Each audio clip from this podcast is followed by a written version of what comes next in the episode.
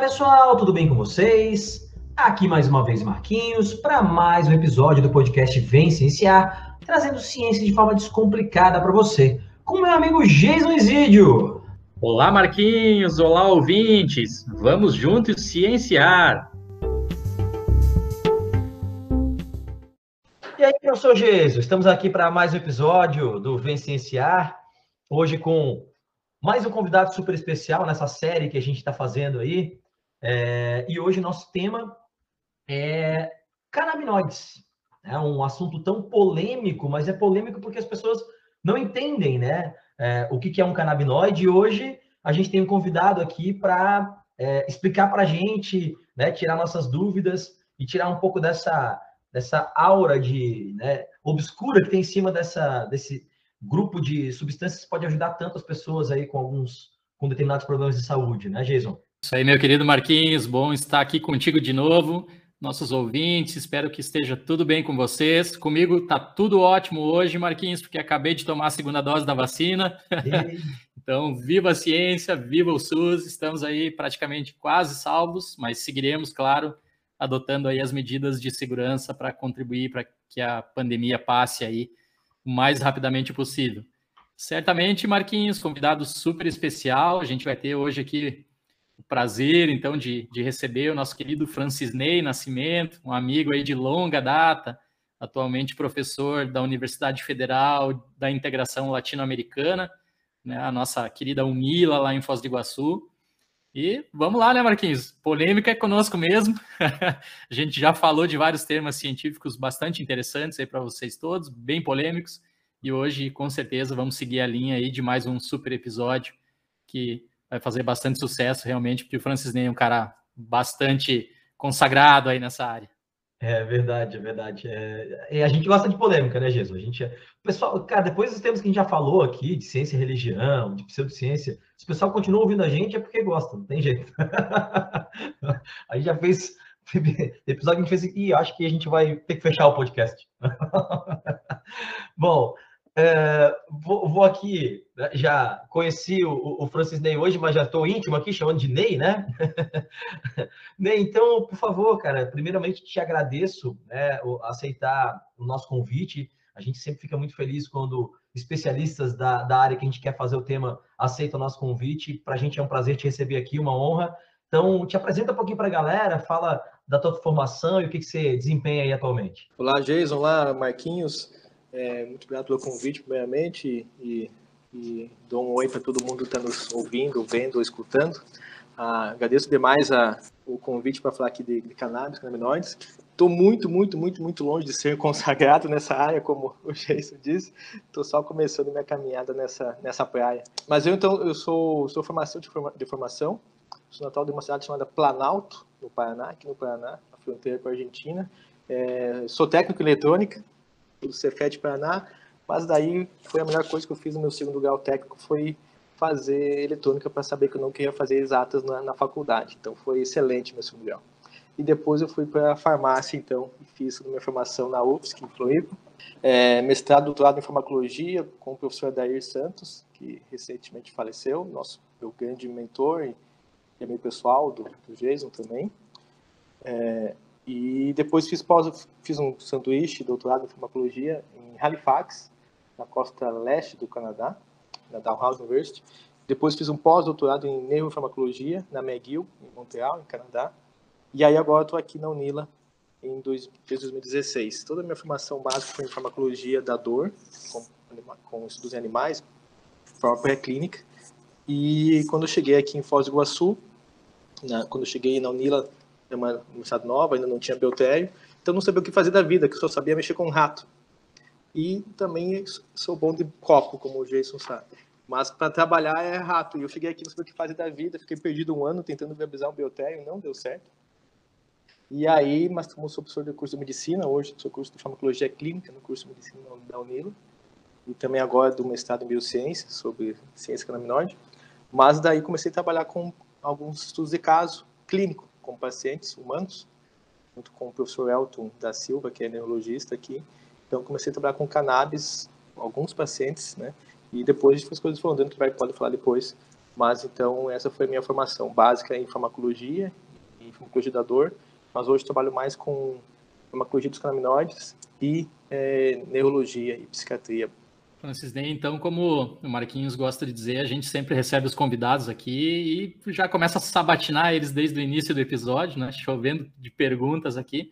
E hoje, realmente, como o tema é, é canabinoides, a gente tem várias perguntas super interessantes aqui para ti. E eu vou adotar sempre a mesma linha que, que a gente adota no, nos outros episódios, seja quando a gente está falando aqui de alguma droga, de algum sistema, de alguma doença ou de algumas outras coisas. É, a gente começa pela parte né, realmente mais básica. E uma da, da, das questões que colocaram para a gente, pô, vocês vão falar com o Francis Ney, vai ter um episódio sobre canabinoides, então pergunta para ele para ele dar um histórico, assim, brevemente, né? Porque senão o Francis Ney poderia falar, acho que é o episódio inteiro só sobre histórico porque fez muito sucesso, né? E quando a gente falou aqui no episódio de álcool, o pessoal gostou de, de entender que o álcool é uma substância que seres humanos já convivem com ela há milhares de anos atrás. E agora que por coincidência a gente está, né, numa outra, um outro sistema com uma outra droga que também tem, né? As pessoas às vezes aí ficam, vamos assim, bastante reticentes, né, a tentar aprender sobre canabinoides pelo preconceito, né? Coisas que a gente vai discutir hoje ao longo do episódio. E aí, às vezes, não sabem que existe, então, esse uso, esse convívio próximo da, da espécie humana com, com os canabinoides. Dá um histórico aí pra gente, como é que é essa historinha toda aí? Não é fácil fazer um histórico, e também não sou tão bom nisso, mas dá para eu falar um pouco. Uh, mas, como você me lembrou bem, né, obviamente é uma planta, né, então é, não, é, não tem nada recente, parece coisa recente, ah, agora é cannabis, né, há pouco tempo o pessoal está fumando, agora teve medicamento, né. Recente é a proibição, né? Recente é o estigma e o preconceito. Ah, há relatos do uso da cannabis como planta e que o homem a cultiva, né? A agricultura, você sabe melhor que é uma torno de 10 mil anos, né? O homem deixou de ser nômade e viu que podia plantar alguma coisa e esperar alguns meses para comer sem precisar só coletar e caçar. E isso tem mais ou menos 10 mil anos, 12 mil anos. Então, há relatos que o homem se relaciona e cultiva a cannabis há mais de 12 ou 15 mil anos. Né? Então, ah, é uma planta originária do, da Ásia, da região da China, do, do, Nepal, da Mongólia, mas é uma planta que foi usada e é usada de forma muito como sempre de forma ritualística, né? Hoje em dia essa divisão entre uso religioso, uso medicinal, uso adulto ou recreativo ou para diversão é muito recente, né? Muito nosso do nosso mundo ocidental, né? Algum tempo atrás, em muitas outras regiões, pensando em tribos, é, o pajé é o líder espiritual, é o religioso, é o cara que comanda a festa, é o médico, então, o uso da cannabis, assim como várias outras plantas, sempre teve esse uso total, digamos assim, ou holístico, né, no sentido certo da palavra. Então, é, as pessoas, ou tribos, ou grupos, faziam uso para coisas, para ficar relaxado, para ficar feliz, para curar uma dor, enfim, para ficar mais fácil se conectar com seus deuses, os seus espíritos. Então, né, assim como várias outras plantas com efeito psicoativo, psicomimético, a cannabis também está nesse grupo. E, e, depois, então, há poucos há poucos milhares de anos atrás, começou a se expandir, saindo da Ásia para a Europa, para a África, né? E chegou no Brasil, chegou no Brasil em 1500, né? Na, na invasão do Brasil em 1500, as, as caravelas do, do Cabral eram feitas de cânhamo. O quê? Como? Como? Cânhamo é uma cannabis com pouco efeito psicoativo, assim, com pouco THC, de fato, né? Então, é base para tecido, base para papel. A independência americana foi escrita num papel de cânhamo, feito de cannabis, né? Ah, até início do século passado, toda, quase todas as roupas eram feitas de cânhamo, da fibra da, da, planta, não da folha, nem da flor, mas da fibra. Então é uma planta é, com milhares de anos, com, com, muito estudo, né, com muito uso, e inclusive na, já na Rainha Vitória, foi rainha do final do século 19, 1800 e final lá, na Rainha Vitória Inglaterra, o seu médico, é, chamado Russell, já fazia pesquisa, dava para a rainha e publicava artigo no Lancet. O Lancet já é uma, uma revista com 150 anos ou mais, tem artigo na Lancet com 148 anos, falando, ele falou, ah, a, a cannabis, quando bem aplicada, é, a cannabis indiana, a maconha indiana, é uma das melhores medicinas que nós temos ao nosso alcance, para dor e outras moléstias. Então, também tem publicação da cannabis há muito tempo. Mas, de fato, é, é aí. Então, o uso começa a ficar muito maior. E a proibição da cannabis surge num período no Brasil também teve uma, teve uma proibição, é, mas de fato de forma global, interessante para a história, proibição que surge nos Estados Unidos, né? após a revogação da lei seca. Né? Os Estados Unidos teve entre 1919 e 34 a lei seca, o álcool era proibido. Né? Por N motivos, se chegou, enfim, cabe falar agora, o álcool foi proibido nos Estados Unidos, motivos religiosos, morais e tal. E Al Capone, né, é um traficante de álcool, de álcool, famoso Al Capone. Então, após esse fracasso da lei seca, que obviamente as pessoas seguiam consumindo álcool, mas álcool ilegal e tudo, é, se evoga a lei seca, e aí depois de algum tempo o, o DEA, que tinha outro nome na época, né, que é o departamento criado para fiscalizar a lei seca, estava, é, digamos assim, muita gente, milhares de policiais que fiscalizavam o álcool, não tinham mais o que fazer, perderam seu poder político, econômico, inclusive, sei lá, de suborno, de corrupção. Então, é interessante a proibição de uma outra substância para os Estados Unidos, para esse grupo. Também tinha a relação com a imigração mexicana, né? Então, os mexicanos usavam muito, muito a cannabis, principalmente para o final do dia, enfim, para o trabalho, relaxamento. Então, proibir a cannabis também poderia ter um aspecto de você talvez criminalizar a população mexicana. Também tinham grupos que tinham esse interesse. Além disso, estava surgindo a, o, o nylon, né, fibra sintética, a empresa DuPont, que todavia existe, ela que tem que patenteou o nylon, ou criou o nylon. Então, é, proibir o cânhamo, a maconha, você proibia uma matéria-prima para o tecido. Né, da época, você tinha espaço para outras tecnologias para o vestuário. Então, tinha vários interesses em torno que é, para vários grupos econômicos, políticos, né, ou de xenófobos, é interessante você criminalizar ou proibir a cannabis ou maconha. E aí surge dessa forma, é, alguns estudos encomendados, já com mais um resultado do estudo foram feitos, para dar um travesti isso de, de ciência. E houve uma campanha muito grande, né? A gente acha que fake news é coisa, coisa de agora, coisa de, coisa de bolsonarista. Não é, né? A, a cannabis é o ser vivo que mais sofreu fake news na história, com certeza. You are fake news pode ser qualquer pessoa perguntar sobre qualquer coisa sobre cannabis, quase tudo, 99% das pessoas vão falar sobre cannabis é mentira, é mito, é lenta.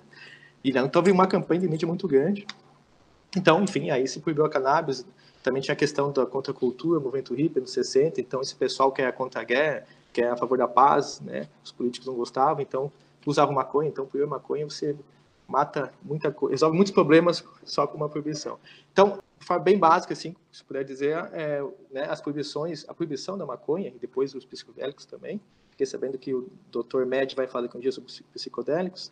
É, a proibição não se baseia em nenhum fato médico científico, se baseia né, a questão de droga, e aí quando cai como droga, né, sempre a droga ao longo da história a gente vai estudar a droga que o outro usa. A produção do, do ópio, proibir os chineses, quando os chineses estavam migrando para os Estados Unidos, produção da, da cocaína também com outros grupos étnicos. Sempre o que eu uso é meu, o que o outro usa é droga. E é dessa parte, desse, desse complexo que surge a proibição da maconha, com objetivos econômicos e, e políticos de fundo, mas sempre disfarçados pela moralidade, né, pela religiosidade, como de fato a gente vive hoje no Brasil hoje. Né? Tudo é se disfarça de moral para se cometer crimes e justificar atrocidades.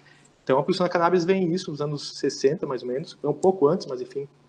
Depois, os Estados Unidos começam a fazer isso, usa isso como forma, né, a guerra às drogas nasce aí. O Nixon vai falar que o inimigo número um da, da América é a maconha, né? Então, é, a guerra às drogas vem com relação, vem isso e se expande com política internacional. Então, para você fazer política ou comércio com os Estados Unidos, tem que proibir certas drogas também. Né? E aí, então, você começa a se alastrar para o mundo. Então, vai ser desse aspecto. E depois, para não falar só coisas ruins, a cannabis começa a ser novamente permitida como, como, como terapia na Califórnia no final do século passado, né? começa a expandir para alguns estados nos Estados Unidos, hoje vários países com o Canadá de forma nacional, o Uruguai de forma nacional. Então, está havendo, obviamente, hoje há um, e por isso que eu também estou aqui, com certeza, e posso estudar também, isso há um, hoje, um renascimento né, do, da permissão da cannabis, seja para uso medicinal ou para uso adulto e pesquisa, quando se proibiu a cannabis há 50, 60 anos, se proibiu tudo, inclusive a pesquisa, né? E aí, então, nós estamos muito atrasados, décadas de atraso nessa, nesse tempo de proibição. Mas vejam, eu considero que essa proibição que a gente vive é uma linha escura no tempo, né? um pontinho se considera todo o tempo, todo o tempo foi permitido, e nós tivemos a grande má sorte de estarmos nessa janelinha escura que é a proibição. Né? E a gente, mesmo eu que trabalho com isso já agora há cinco anos, ainda, obviamente, estou dentro dessa proibição e, e, o pensamento sempre, puxa, isso é proibido, isso não pode, alguma coisa assim, sempre tem esse estímulo que a gente cresceu dentro disso. Diferente, por exemplo, eu tenho uma sobrinha que vive no Canadá, o Canadá já permitiu algum tempo, e às vezes ela, pessoas podem fumar maconha ou cigarro da mesma forma. Ela, na cabeça dela, acho que ela está crescendo com isso, com 4 anos, não vê isso. Obviamente ela não vê isso como proibido, não tem esse, esse conceito que a gente tem. Vai se chocar quando chegar no Brasil para me, me visitar e, e vai dar risada. Meu Deus, que é isso que está proibido quando assim. Então, a gente está dentro desse prisma, né? Dessa, dessa, dessa nuvem negra, tá em cima da cabeça, mas, mas vai passar. Como dizia Chico Buarque, vai passar muita coisa aí. Então, e está passando. Está passando. Verdade. É mais ou menos conseguir falar em três minutos alguma coisa. Desculpa, eu te contei aqui, Ney, perdão.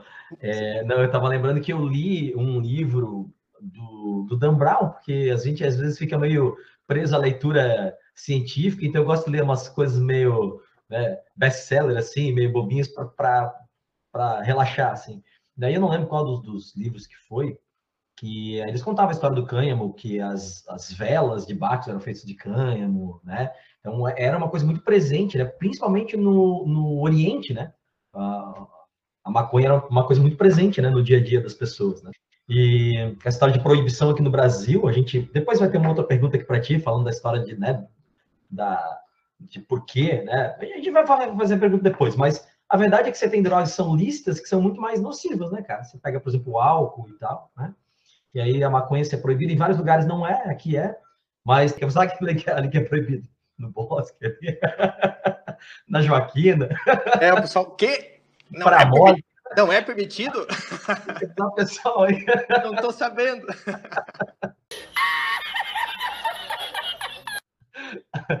Você acha que não está sabendo que é proibido? Que bom, bom, que bom que não está sabendo. Tem coisa que é melhor ignorar mesmo. bom, Ney, tem uma pergunta para ti aqui. Que... Cara, e essa é uma pergunta que eu vou te dizer que eu, eu, eu já devia ter estudado mais sobre o tema, mas acaba que a gente vai estudando outras coisas. Então, uma pergunta genuína aqui para ti, cara. Às vezes a gente faz umas perguntas que é de conta, você faz de conta né, para o especialista aqui, mas de verdade. É, eu sei que a gente tem o canabidiol, que é uma substância que se extrai da maconha, que tem um uso medicinal. Né? A gente estava comentando aqui no briefing antes de a gente começar a gravar o quanto tem sido importante, por exemplo, para tratamento de crianças autistas e tudo mais. Né? O Ney até comentou que não tem muita publicação na área, mas tem um resultado empírico, assim, né? que, que tem trazido resultados para as famílias, né? E, e tem o THC, né? que em teoria é, é, é o, o que é psicoativo na maconha, né? E tal. Então, cara, eu, eu queria que tu explicasse para a gente o que são os canabidioides. Esses dois que eu citei, o canabidiol e, ah, aliás, canabinoides é o nome, perdão. O que são os canabinoides? O canabidiol e o THC são canabinoides? O que, que são os canabinoides? Queria que você falasse um pouquinho para a gente sobre isso, né? Opa, boa pergunta. É, a, a cannabis, né, que fala, ou a maconha, ou marihuana, enfim, é, algumas variedades, algumas espécies, né? É, enfim, a cannabis sativa principal, a cannabis budealis, a cannabis índica. Hoje, de fato, estão muito mescladas, né? Todos os acusamentos entre elas, então já é cannabis híbrida, de forma geral, mas há cannabis com mais isso, com mais aquilo. Então, os canabinoides são as substâncias é, específicas ou muito mais é, produzidas pelos, pela cannabis, pela planta cannabis. Então, aí canabinoides, tudo, muitas das substâncias químicas que estão nela. Então, toda a planta produz, né, possui é, metabólitos primários e secundários, enfim, basicamente. Então a planta produz substâncias que, químicas que, que são essenciais para o seu metabolismo ou para a sua defesa, né? Canabinoides como, como substâncias são principalmente metabólitos secundários que a planta produz às vezes como defesa ou proteção. Então, produz sob estresse, né? Então, quando você joga muita luz, muito calor sobre a planta a cannabis, ela produz mais canabinoides para se proteger é, desse, intensidade luminosa. Né? Talvez for besteira, vocês biólogos me corrijam. Então, são algumas das substâncias dela, mas existem várias outras substâncias, flavonoides, terpenoides, enfim, é, várias outras substâncias que a planta produz, como qualquer planta. Qualquer planta que você toma um chá, um chá de guaco, tem ali 250 substâncias do chá de guaco, que te ajudam de alguma forma. Um chá de macela, de cidreira, né, tem dezenas, centenas de substâncias químicas que ali fazem seus, seus efeitos. Né? Alguns têm efeito farmacológico, outros não, mas ali está tudo junto. Então, os canabinoides são as, as substâncias específicas da cannabis. E a cannabis produz os seus canabinoides de forma mais intensa na sua flor, na sua inflorescência. Tem então aquela folhinha com as sete, sete folhinhas bonitas lá. Na, nas folhas tem muito pouco canabinoide, tem mais flavonoides, terpenoides, tem algumas ações, por exemplo, anti-inflamatórios é, e outras inflamatórias e outras ações antioxidantes. Mas, de fato, os canabinoides estão em forma significativa na flor da planta, que é uma resina super lipofílica, super gordurosa, assim. Então, conta aquela, aquela fotinha linda, assim, que tem tipo uma, uma gotinha em cima ali, parece que foi uma, enfim, depois o orvalho da noite ali, né? É uma resina super concentrada de, de canaminoides. Então, canaminoides são substâncias químicas ou princípios ativos, podemos chamar assim, que a planta de cannabis produz. Algumas outras plantas é, primas da mesma, ou da mesma família da cannabis também produzem, mas basicamente é cannabis que produz. E aí entra, como você falou, o CBD, ou canabidiol, ou o THC, o tetraidrocannabinol. São os principais, são os canabinoides majoritários, os que mais são produzidos. Então, se você pegar a planta, fazer um suco ou um extrato, depois dosar isso quimicamente, você vai ver que mais tem ali é CBD e THC. Então, são os dois principais. Mas tem mais já de 120 canabinoides identificados que a planta produz mas em menores condições, em concentrações muito, muito mais pequenas. Né? É, há uma outra questão também, que hoje chama de cannabis ou maconha, na verdade não existe maconha, existe maconhas. Né? Existem centenas ou talvez milhares de linhagens de, de maconha. Então, é, hoje você pode falar assim, existe maconha que só produz quase THC, né? Então serve para algumas situações. Outra só produz CBD. Tem maconha para você relaxar, para você dormir, ou para você ficar acordado, para você falar, para você reduzir a dor, né? Para você encontrar o teu Deus, para você ir para uma festa, enfim, existem N maconhas, né?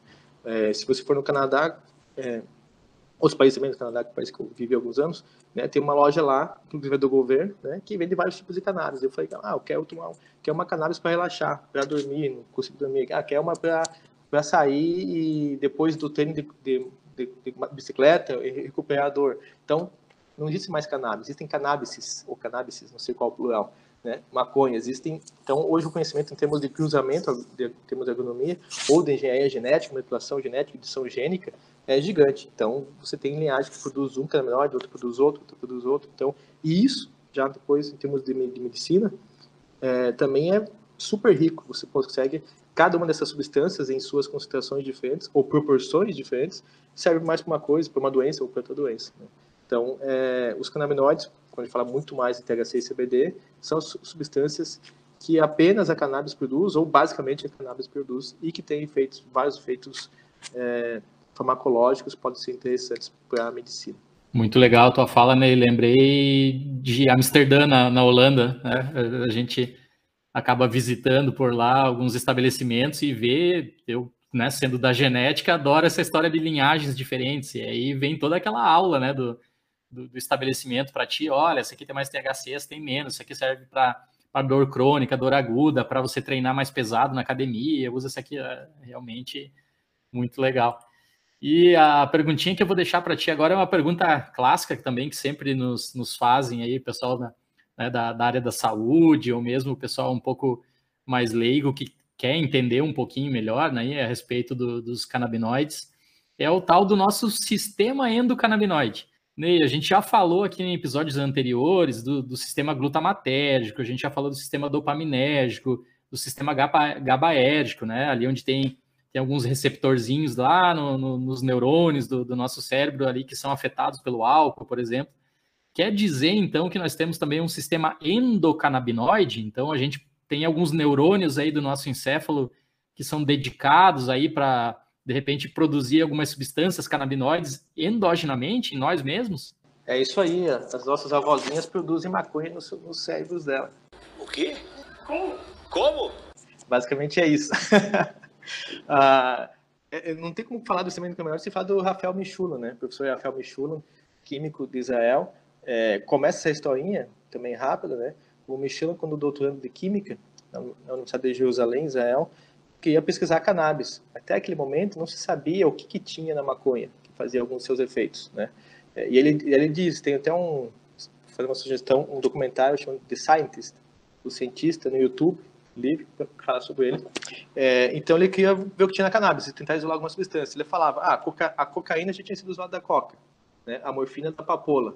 E da cannabis achava que não tinha nada, nada específico, né? Uma cannabis é muito lipofílica, se achava que essa, esses materiais, esses componentes lipofílicos faziam alguma alteração de membrana belipídica e os seus efeitos eram, digamos assim, inespecíficos. Ah, é uma gordura estranha que altera a tua membrana e você fica chapado, fica com esses efeitos. Ele não acreditava nisso. Então ele vai lá e pega, junto com o seu orientador, vai lá na polícia de Israel e pede uma doação de maconha apreendida para começar no laboratório começar a identificar. E ele identifica então em 64 o THC, detonóvel, né? Detonóvel THC, e aí ele identifica e acha, puxa, esse aqui deve ser o cara que faz esse efeito. né? Para identificar que é uma, ele acha apenas uma substância que faz os principais efeitos da maconha, assim como a cocaína, da coca, enfim, a morfina da papoula. E aí ele faz um teste muito legal para ver se de fato é aquela substância que fazia o efeito psicomimético, né? o efeito psicoativo.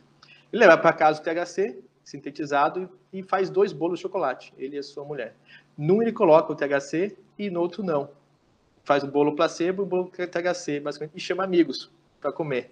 E aí as pessoas, a ideia é a seguinte, quem comeu o bolo com THC, se ficar chapado, tipo quem fuma cannabis, pronto, descobri, principal coisa da minha vida, descobri a substância da, da maconha que faz o efeito mesmo. Isolei a substância, que, daí é certo. E ele fala que ele, ele e a mulher comeu o placebo, obviamente, e deram o bolo com THC para os convidados e amigos. E todo mundo ficou uma boa, né? Legalzão. Entre aspas, chapado. Legal, bem louco, empolgante.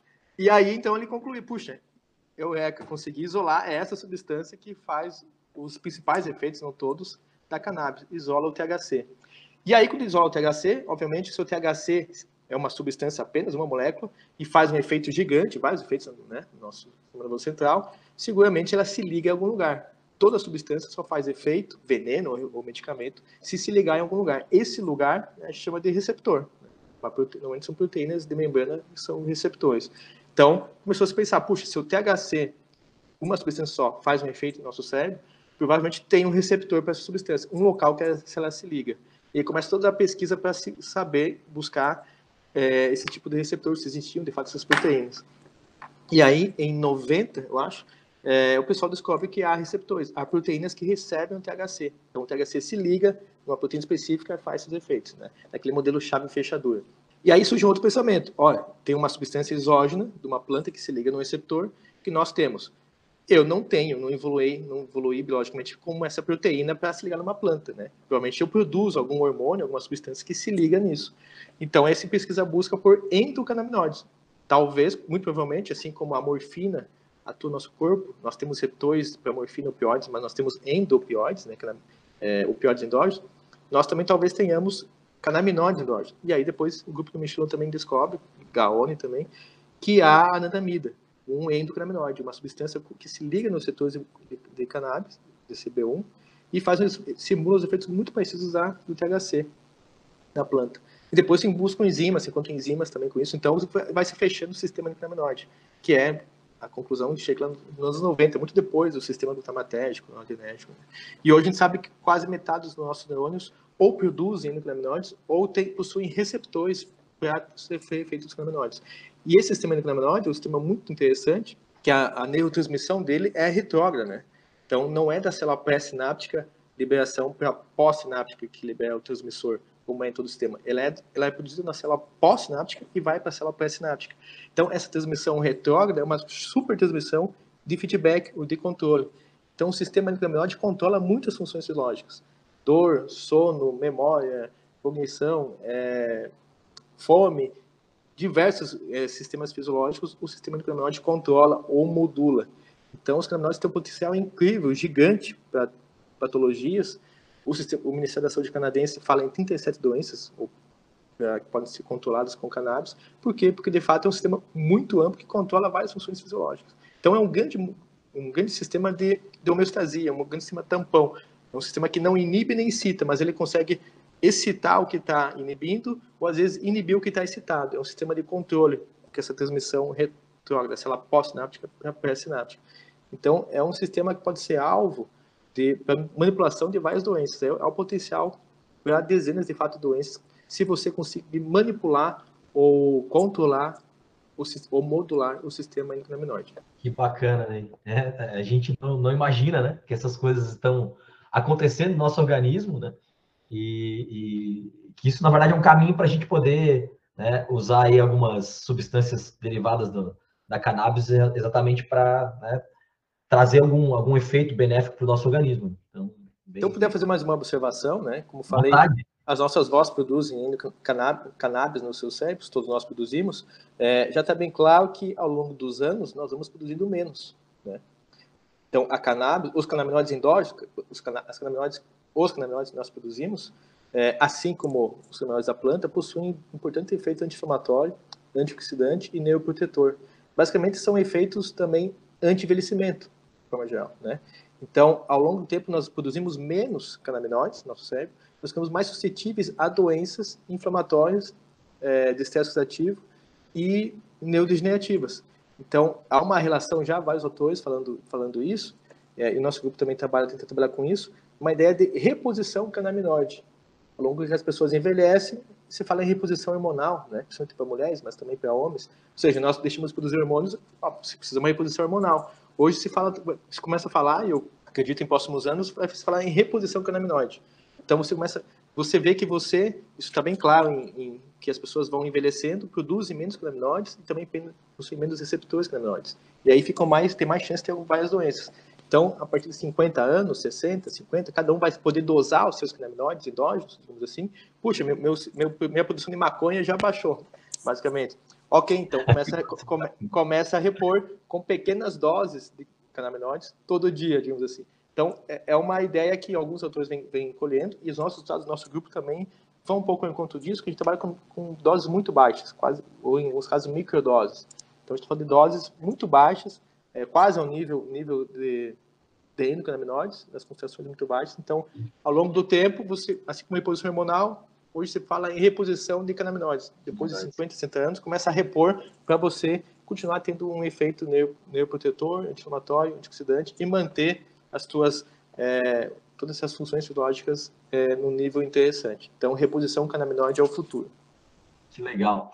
Então, Ney, até né, que você, você, complementou aí, deixa eu complementar o, o, meu comentário também, que quando eu falei né, do sistema endocannabinoide, de a gente poder usar substâncias da cannabis, é porque a gente tem receptores para essas substâncias, né? Então, eles vão atuar em cima. A gente fala muito, sempre penso aqui dos meus alunos de ensino médio, a gente fala de hormônio, a gente fala como é que o hormônio está na corrente sanguínea, onde é que ele sabe que ele vai atuar? Você tem receptores lá para esses hormônios. Então, é um, é um sistema parecido, né? Com, com recepção é, para os canabinoides ali. Muito legal. O Ney, então, já que a gente, agora você já explicou para a gente brilhantemente aí como é que, né, o que, que, são os canabinoides e o sistema endocannabinoide, é, quais são as potencialidades dos medicamentos canabinoides, né? Para que, que eles podem ser usados, né? Fala um pouquinho para a gente aí sobre, sobre esse assunto. Boa, boa, Marquinhos.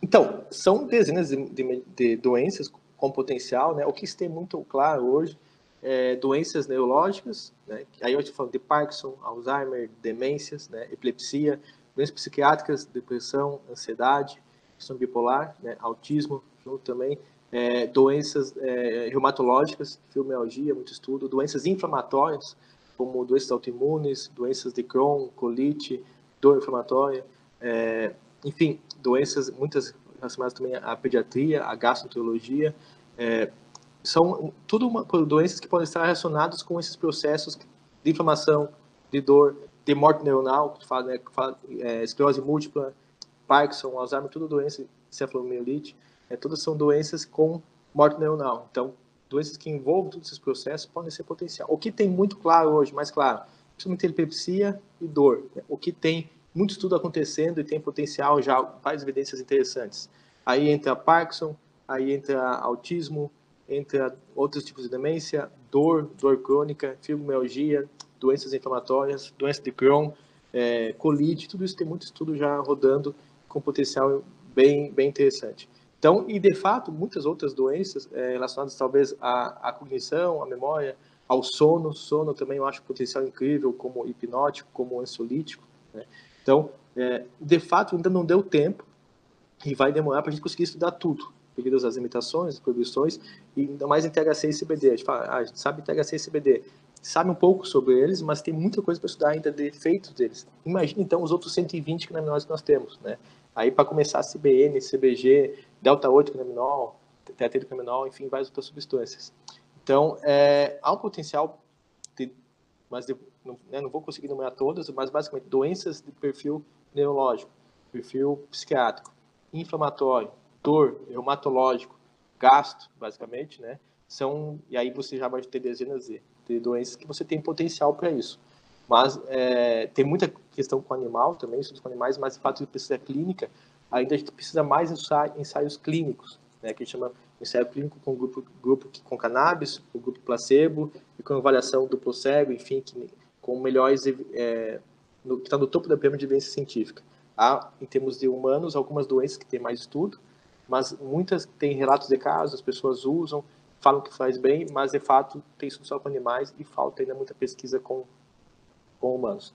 Mas, de forma geral, são essas especialidades que vão ser muito, obviamente, é, agraciadas com esses medicamentos. Eu acredito que em próximos, sei lá, em 20, não dá para saber os anos porque né, estamos nesse, nesse país de fim de mundo. Mas pensando em outros lugares, né, começando nos Estados Unidos, Canadá, é, em 20 anos, a maior parte dos medicamentos para psiquiatria e neurologia ou doenças vai ter medicamento canaminoide como monoterapia ou como adjuvante, acho eu. Né? Lembrando, não é só uma coisa. É, vou falar, epilepsia é o melhor CBD. É, Parkinson, aparentemente, é melhor que tem a THC. Dor, tem a THC. Ansiedade, tem a CBD. Então, não é, a cannabis não é um, um remédio. A cannabis são dezenas de remédios, de acordo com a associação deles, com as doses e com a proporção entre um e outro. Então, é, tem muita coisa para avançar, assim. Dá para deixar a farmacologista ocupada por algum século. Eu acho muito interessante na, na área específica da, da mem das memórias traumáticas, né?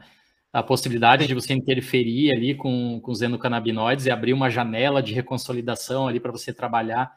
Então, o pessoal que não é especialista dessa área, seria como se no futuro, assim, nem pode dizer quão distante a gente está disso ou não, mas o psicólogo fizesse ali uma associação, né, do, de, um, uma, uma, terapia farmacológica no momento ali, que ele precisa intervir, conversar a respeito da, do super medo que a pessoa tem de uma aranha, ou de, sei lá, de uma cobra, alguma coisa que ela não consegue mais ter uma vida normal por causa desse medo. É, olha... Sim.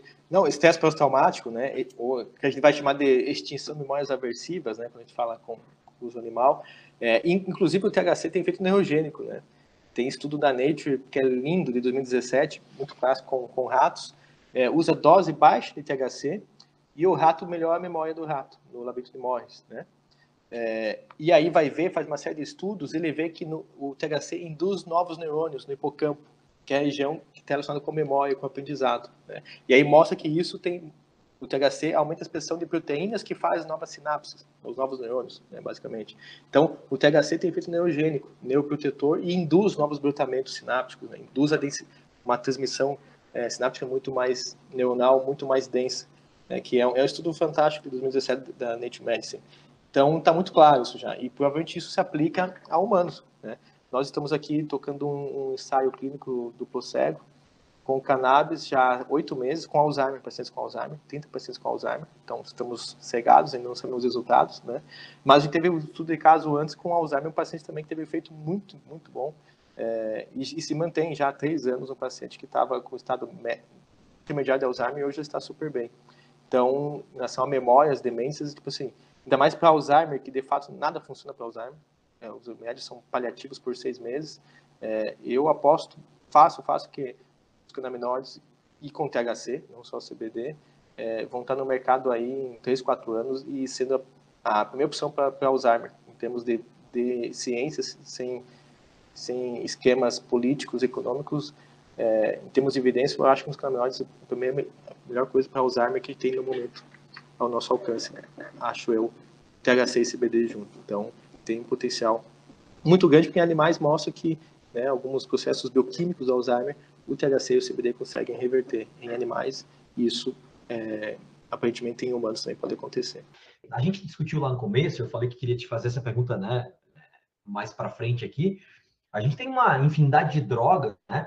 E eu acho que até que por uma questão cultural e social e outros motivos, às vezes até políticos e comerciais, em alguns países algumas drogas são proibidas, outras não, né? Então há um, um, uma regra geral assim muito baseada em ciência, como você mesmo comentou anteriormente ali. Por que, que o canabidiol é uma droga lícita, né? E por que que ah, outras, né, outros canabinoides são considerados drogas ilícitas? O que, que você pode falar para a gente sobre esse assunto? Assim? Perguntinha. Difícil, né, cara? É. Não, bem aquela questão que você assim, falou eu, antes. Eu modifiquei a pergunta, tá? Porque eu tinha um outro, um outro, outra curiosidade aqui, então eu te botei numa saia justa aí. Mas você vai conseguir sair. Não, a questão vem naquilo que você falou antes, né? Ah, que o álcool, inclusive, pode ser mais, mais pesado, né? Tem um estudo de um, um senhor chamado David Nutt, que é de Cambridge, na Inglaterra, que ele faz um estudo sobre o quão danosas são as drogas, né? E o álcool é a droga mais danosa na sociedade. Ele avalia não só o quanto a droga faz mal à pessoa, à sua fisiologia, ao seu corpo, quanto ao contexto. Né? Então, quem é um alcoolista, problema no fígado, problema no cérebro, problema em vários outros órgãos e todo problema também ao seu ao redor. Né?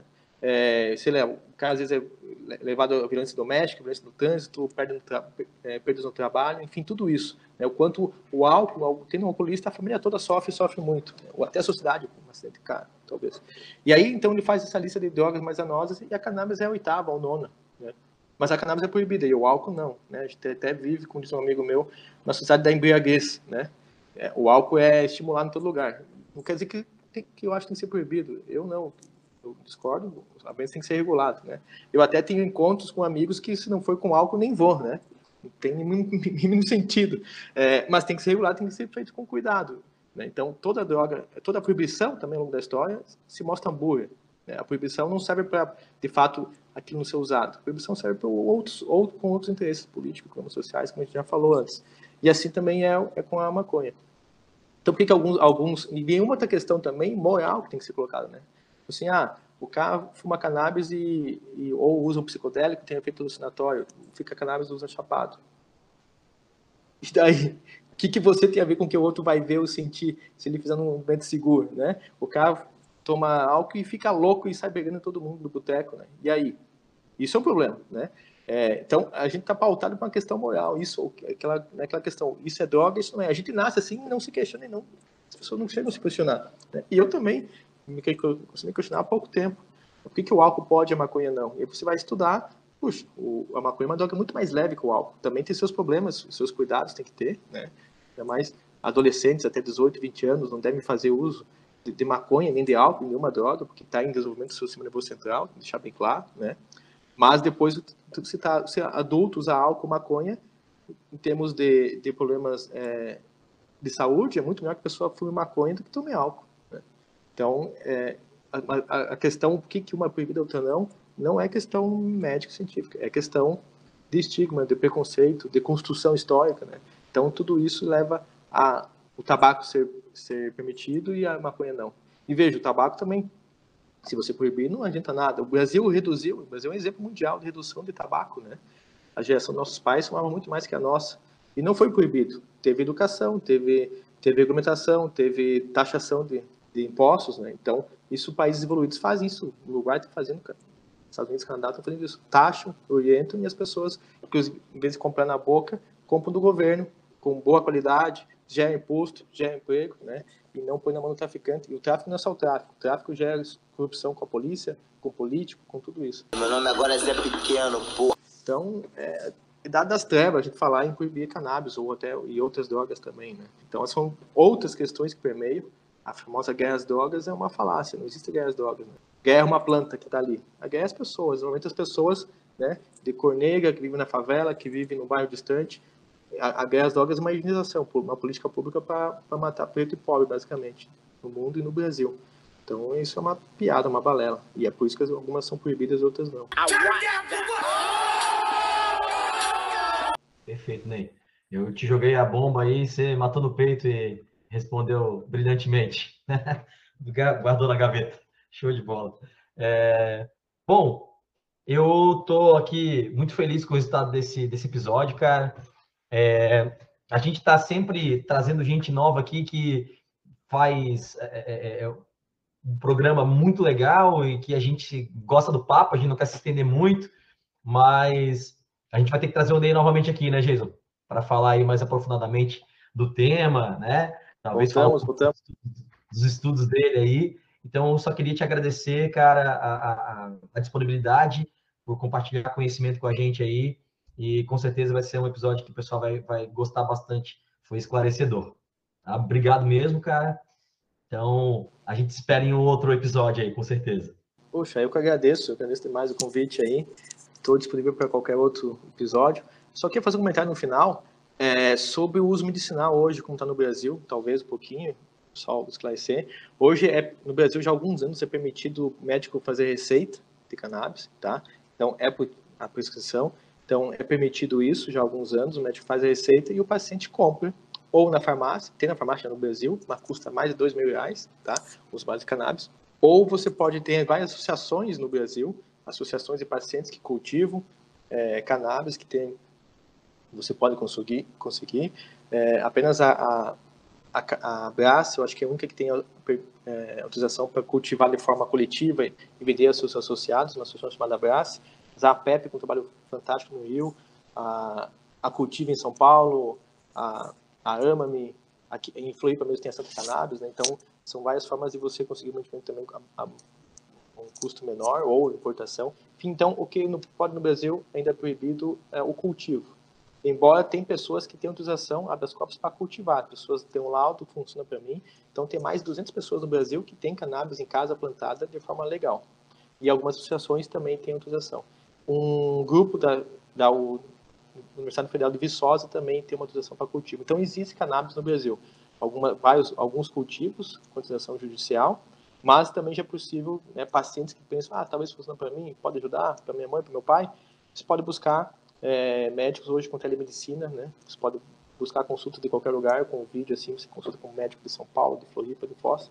E aí você pode ter prescrição e conseguir, ainda infelizmente é um custo elevado, é, mas existem algumas formas de você conseguir de forma mais mais barata via as associações do Brasil, alguma importação. Então no Brasil já tem a cannabis já está legalizado, é, mas não está legalizado o cultivo. Então tem algumas limitações, mas já tem muita gente trabalhando se tratando com cannabis também e esse processo deve avançar a um projeto de lei no Congresso, foi aprovado pela, pela Câmara Federal, agora vai para o Senado, para permitir o cultivo para uso medicinal e industrial no Brasil. Isso mais cedo ou mais tarde vai acontecer, sei lá, daqui dois, três, quatro anos, quando esse governo, se fosse conservador é bom, né? Conservador conserva, né? Fica aqui, a gente está regredindo décadas, né? Então, quando, quando esse, essa nuvem negra passar, é, essas coisas devem avançar também.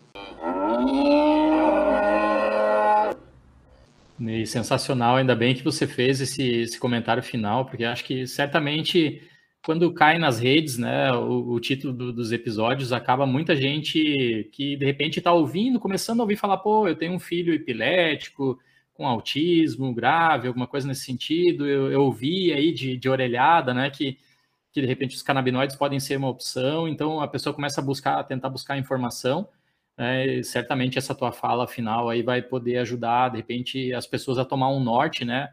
A, a, procurarem aí médicos através da telemedicina, né? Se não tem na tua cidade, hoje você tem acesso aí a qualquer médico do, do país ou mesmo de, de, fora do país que, que possa né, contribuir para a tua família, para o teu caso específico aí, um tratamento né, com, com canabinoides. Achei muito legal também que você comentou a questão dos adolescentes, a gente já comentou aqui em outros episódios, então, pessoal, vocês aí, menor de 21 anos, né, que são o nosso grande público aqui do, do Vem Cienciar, cuidado, né, vocês estão com o encéfalo em formação, então Exato. álcool, nicotina, qualquer tipo de droga, aí os canabinoides entram né, nessa, nessa categoria também, vocês não deveriam usar, né, essa é a nossa recomendação para vocês. E eu concordo, Marquinhos, né, o Ney pode estar presente aqui falando da, das das pesquisas com seres humanos que ele desenvolve, de todo o conhecimento e das pesquisas que ele já realizou com modelos animais. A gente pode fazer um, um episódio mais para frente especificamente sobre isso. De repente, até entrar por esse lado aí da questão da legalização, da guerra às drogas, né? Que, que realmente Ney tocou num ponto super especial ali, guerra contra quem, né? A gente já, já comentou aqui em outros episódios. E, não estou aqui, gente, querendo ser, ah, vamos liberar tudo. Então, não, não é isso. A questão é a maneira que é feito. Aí a, a taxação de uma droga, de um canabinoide, de um álcool, ela é uma coisa. Agora, a partir do momento que você utiliza uma bandeira que vou é, reprimir o consumo desse tipo, dessa droga aqui, e começa a matar, de repente prender e tirar a vida de, de, de pessoas que nada tem a ver ali com o consumidor final, é, é bastante questionável. Então, a maneira que é feito isso por alguns governos, uh, em benefício do seu país, para uh, é, ajudar a saúde pública do país, uh, a gente sabe que tem muitas falácias por aí, como o Ney falou ali, é, é algo totalmente questionável cientificamente. Mas é um tema de um grande e brilhante outro episódio aí mais para frente. Então, só posso te agradecer, meu caro, você sendo professor de uma federal, tendo orientandos aí, organizando eventos, essa coisa toda, ainda mais numa pandemia, né? Separar um tempinho aí para falar com a gente dessa maneira brilhante. Fica o convite aí, com certeza, para um próximo episódio. deixar aqui meu abraço final para todos os, os, nossos ouvintes e esperamos encontrá-lo aqui futuramente novamente, Ney. Valeu, valeu. Eu que agradeço mais uma vez. Abraço para todo mundo. E tô sempre às ordens aí. Se o Geiso, chamou, tamo aí. Não precisa nem pagar cerveja. é isso aí. Deixa passar essa, essa loucura toda, você vem aqui no Floripa pra gente tomar umas, umas cervejas aí. Vamos aí, conhecer o Marquinhos pessoalmente. Isso. Não, é assim, você vem na minha casa, tem cerveja aqui que eu faço, né? Então, Oxi. viu, Jason, você tá aí, é tempo pra você vir me visitar? Tem uma APA aqui te esperando, cara. Tá? Então, acho bom você vir logo. Né? Colocar, na, né? colocar na lista aqui da próxima visita para Floripa já a casa do Marquinhos. Por favor, cara, vai ser um prazer te receber aqui. Valeu, Ney. Obrigado, viu, cara? Obrigado. Abração, pessoal. Bom trabalho aí, sucesso, parabéns, sucesso pro, pro programa. Obrigado, cara. Obrigado. Gente, obrigado por ouvir a gente. A gente está aqui sempre tentando trazer conteúdo relevante de qualidade para vocês. Um grande abraço e até o próximo episódio. Sigam o Vencenciar nas redes sociais, arroba Vencenciar no Instagram e no Twitter. Temos página no Facebook, temos canal no YouTube o nosso e-mail é vencenciar.gmail.com. Por esses canais você pode tirar sua dúvida, mandar sua crítica ou sugestão. Estamos nos principais tocadores de streaming de áudio. Estamos no Anchor, Apple Podcasts, Google Podcasts, Spotify, Podtail, Breaker, Castbox e logo estaremos em outros.